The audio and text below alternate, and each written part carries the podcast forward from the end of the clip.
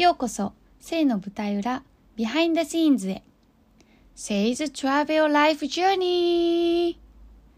もっと自由に旅に出て人生を謳歌したい。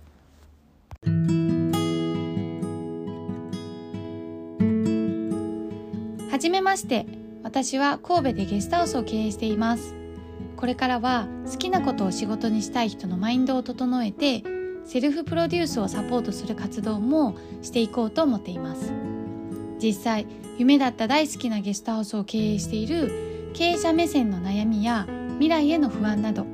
もにょもにょしている心と脳みその中を公開していくポッドキャスト番組です。一緒に悩んで、悩んで、また悩んで、でも前に進んでいきましょう。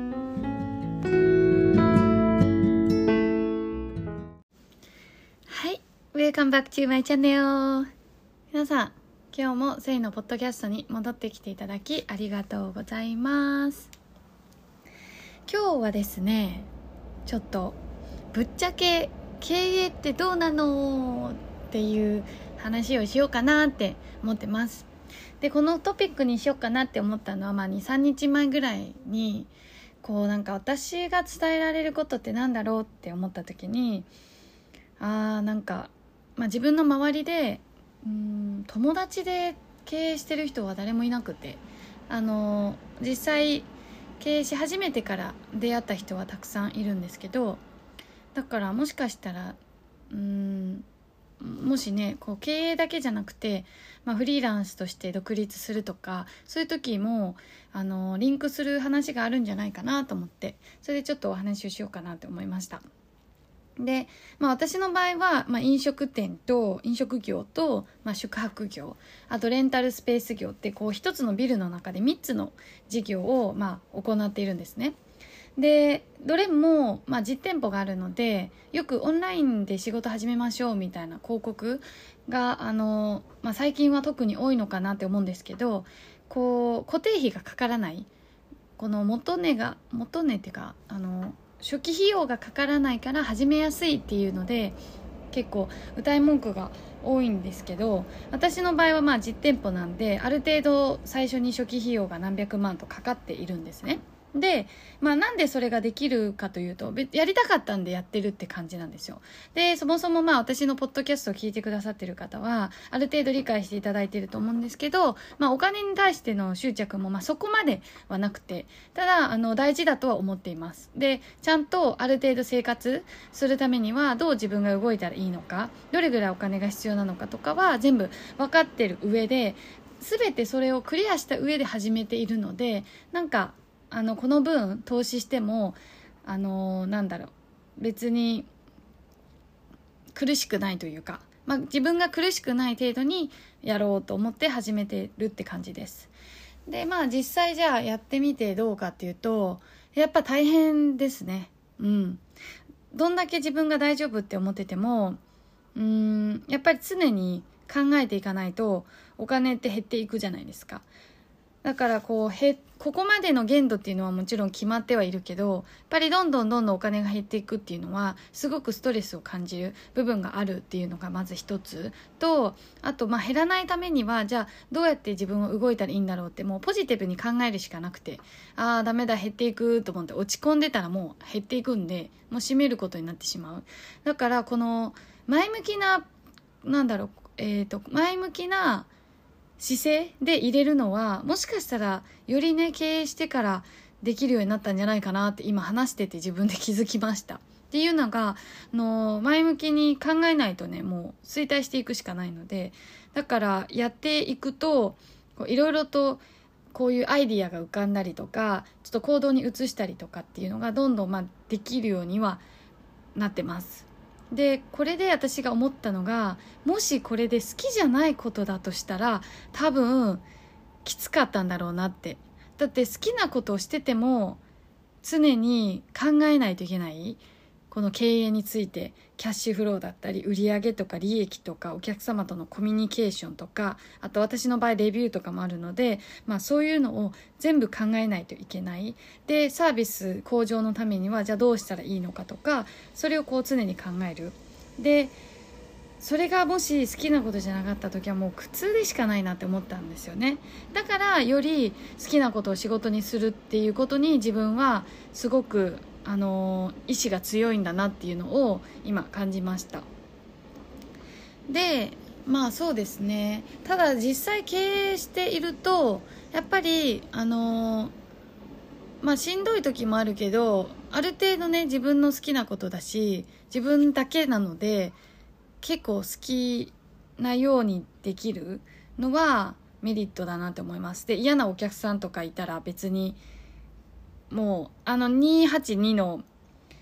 あのー、話知ってますか？確か282だったと思うんですけどさあ2割の人が自分のこと嫌いで2割の人が自分のこと好きで8割の人はまあどっちでもないみたいな状態っていう282の、あの、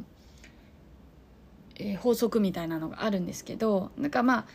あね私のことが嫌いな2割の人もいれば私が嫌いな2割の人もいるわけでだからこう全ての人に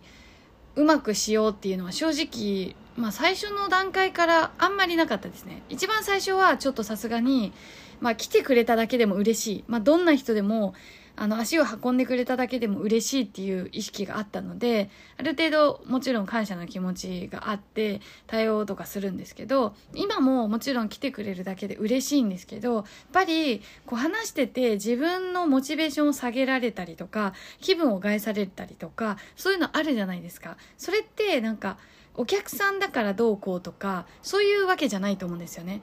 こう来てお金払ってくれるから感謝の気持ちを常に持っとかないとっていうのよりもやっぱ人間と人間の付き合いになってくるのでなんかそういう人に関して私はまあ人生で考えた時にあちょっと苦手だなみたいながあります。ただそれがこう自分で仕事をしてると、まあ、選べれるっていうとねあんまり表現は良くないんですけどまあ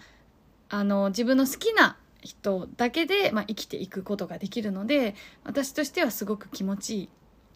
しやっぱりあの最近ねあの引き寄せの法則とかも結構あの興味があってっていうのが私そもそもねあのタイミングの神様がが自分についてると思ってていつもタイミングほんと最高なんですよ。もうほんといつもありがとうございますって感じなんですけどあの、まあタイミングの神様がついてるのでなんか引き寄せの法則とかもそういうのも結構好きなんですよね。でその引き寄せの法則とかを学んでるとやっぱ常にのハッピーな状態の自分でいると引き寄せが起こりやすいみたいなんですね。だからなんかこう私は結構ねあの、まあ、自分の好きなものを使ったり好きなものを飲んだりとか好きな場所に行くとか好きな仕事する好きな人といるっていう、まあ、常に自分をハッピーにするのを、まあ、心がけていてやっぱそっちの方がま楽しいって思ってたからやってるんですけどそれが引き寄せにもつながっていくっていうのもあってだからあのー常にね自分がハッピーだなって思うあの人と話したりとか空間にいたりしています。それがまあ好きな仕事をやってるとすごくやりやすいっていうのがありますね。これが会社だったらさ嫌な上司がいてとか嫌な先輩がいてみたいな。私もそういう経験あったんですよ。ちょっとしんどいなとかこの人の言葉遣いちょっと苦手だなみたいな。そういうのが本当になくなるので正直すごく楽です。でその、まあ、経営しているとねもちろん次のイベントのことを考えたり集客のことを考えたり利益のことを考えないといけないけどでもそれぐらいそれぐらいなんですよ。で最近思うのはやっぱ好きなことをやってるとアイデアが浮かぶんだなっていうのもすごく実感をしています。うん。だから意味もあの、まあ、音楽イベントしようとかヨガのイベントをしようとかあと、まあ、おばんざいのイベントしようとかそれってこうやりたいって思ったからできててじゃあそういうやりたい気持ちでお客さんが来てくれるから喜んでくれる。でまた来てくれるっていういい循環になるっていう感じですね。私の場合今ね3年とえー、半年くらいかな。3年半は経ってます。なので今4年目経営者4年目なんですけどまあまああのー、いい感じにやっております。自分的にはまあ上出来というかよくやってるんじゃないかなって思っててただまあまだまだねもちろん伸びしろがあるしできることはたくさんあるのでの引き続きね自分らしくこう、まあ、どうやってやればいいのかっていうのを考えていこうと思うんですけどだからまあそうですね。実際あと軌道に乗るまでもちろんすごく、うん、ハードな時期はありました。で私の場合コロナもあったのでただでさえ新規事業の立ち上げってあのすごくハードなのにそれにプラスコロナがあったのでだいぶ、あの、タフな時間を過ごしたんですけど、まあ、それもやっぱりね好きなことをやってたから乗り越えられたんじゃないかなって思っています、うん、だから案外ね悪くないですよ経営も。私のね次のステップとしてはやっぱスタッフの育成だったりとかなんかそういうチームで、まあ、やっていけたらいいなって。だから次もし何かやるときはもうちょっとレベルアップした状態のことができたらいいなって思います。でだからねまあいろいろあるけどまた経営はやっていきたいなって思ってます。うん。全然ね大丈夫ですよ。なんとかなりますので。でやろうと思ってる人は特にね意志が強いと思ってるのであまあやろうと思うことがまず素晴らしいと思うしそれをやったことってやった人ってもっとメンタル強いと思っててだからね案外やってしまうとあの大丈夫だったりするのでねもうちょっと自分を信じても大丈夫だと思います。じゃあそんな感じでありがとうございました。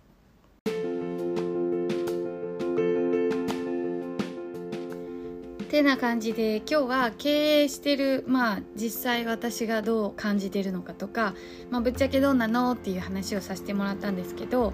あのまあ、要はね好きなことで経営してるならありっていうふうに私は思っています。まあ好きなことでもいいし自分が分かってること得意としてるものでも全然いいのかなって思いますのでよかったらねあの、まあ、経営って聞くとなんかちょっとかしこまってる感じはしますけどあの、まあ、好きなことをやるとか得意なことをするっていうふうにあの認識してもらったらそれがまあたまたまお金にもなるっていうのがあるのでまあもうちょっとねハードルを低めに考えても大丈夫なことだよっていうのがちょっとでも伝わったらいいなと思います。では舞台裏に行きましょう。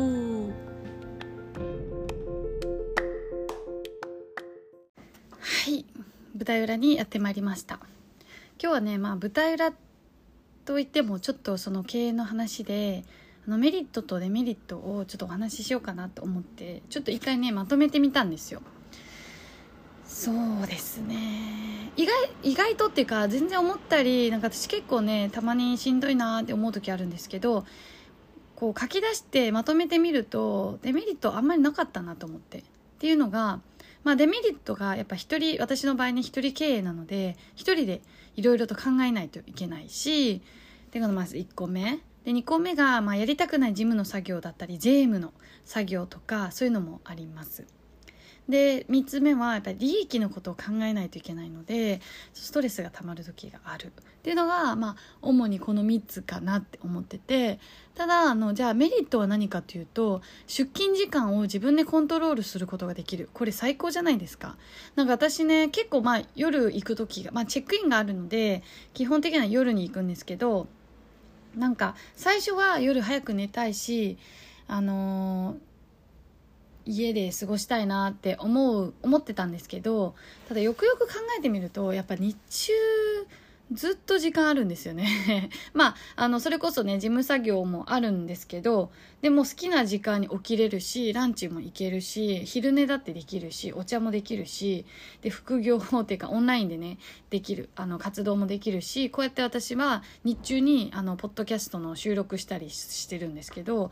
結構やっぱ日中時間あるって最高だなって思いました。だから出勤時間を自分でコントロールできるってめちゃくちゃいいなって思います。で今私の場合あのセルフチェックインっていうのもあの取り入れていてで、まあ、最悪ね私がいなくてもお客様ご自身であの入っていただいてあのチェックインしてもらうっていうことができるんですね。まあ、これはまコロナの時にやっぱりこうスタッフとお客様の接触を減らすために、まあ、非接触チェックインっていうのがまあ流行ったっていうか、まあ、そういう、あの、形でシステムやっていきましょうっていうふうに、ま、促進されていたっていうこともあってなんかそれをしててもなんで人いないんだよみたいなこう文句にならないからすごく私は、まあ、る意味タイミングいいなと思ったんですけど私の場合はだからそのセルフチェックインっていう形ができるので、まあ、最悪もしね夜にどうしても予定があるってなった場合はセルフチェックインをすることができるので、まあ、一日を通して出勤の時間をコントロールすることができるっていうのがやっぱりメリット。であのあとどれぐらい頑張るかっていうのを 自分で決めれることができるんですよね。会社みたいに私とか、あの、前の前職とかは、こう、1ヶ月の売上目標とか、1日の、あの、制約数とかっていう、まあ、目標とかがあったし、それを毎日夜に、あの、所長とか、まあ、店長とかに報告をしないといけなくて、まあ、なぜダメだったのかとか、ああ、よくやったねとか、なんかそういうのを、こう、決められた状態でやるっていうのがあったんですけどなんか経営するとやっぱ自分でそれを決めることができるのでとても楽。だから例えばあのよくねオンラインでの仕事もそうなんですけど高単価で質が高くてあのとことん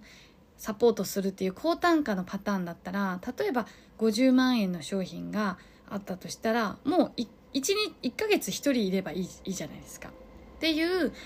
パターンでいくか、まあ、低単価。例えば私今その21日プロジェクトっていうのをやってるんですけどこれはまあちょっと金額はまだ決まってないんですけど例えば2万円だとしたらじゃあ1ヶ月、うん、30万欲しいって思った時に2万だったら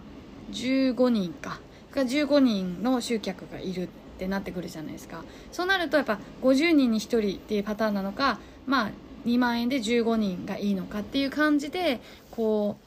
う自分で決めれるしあとは月あの私がポッドキャストでもお話ししてるんですけどミニマミニマムライフコストっていう、まあ、自分が満足する金額自分があの生きてて不十分ないなって思う金額がいくらかっていうのが分かってればそれ以上は働かなくてもいいっていうスタイルなんですね私は。だから毎月例えば30万のお給料があればいいって思ったらもう30万円までやればいいやでそれでそっからは休みっていうことができちゃうっていうのも最高じゃないですか。